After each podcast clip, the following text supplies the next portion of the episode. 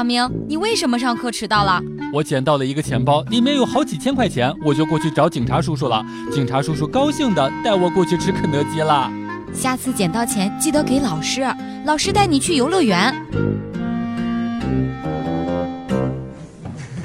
笑不笑由你。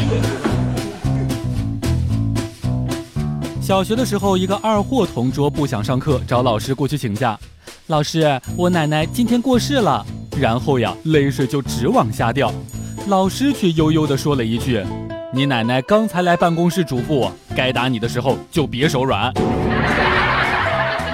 山脚下的李二狗上大学的时候，主修的是计算机应用。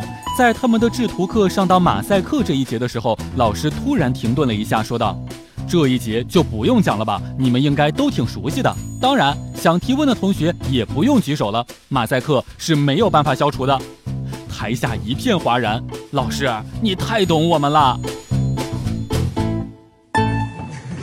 笑不笑由你。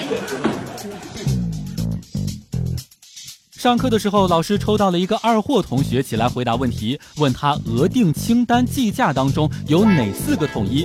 大家正以为他回答不上来的时候，那同学呀来了一句：统一绿茶，统一红茶，统一阿萨姆，统一老坛酸菜牛肉面。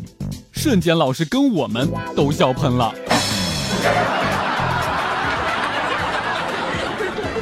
有一天上语文课，李二狗问老师：“王小二放的是公羊还是母羊呀？”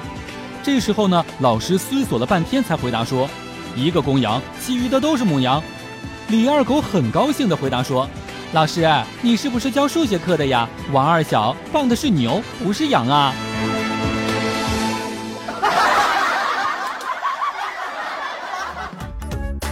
每天两分钟，笑不笑由你。你要是不笑，我就不跟你玩了。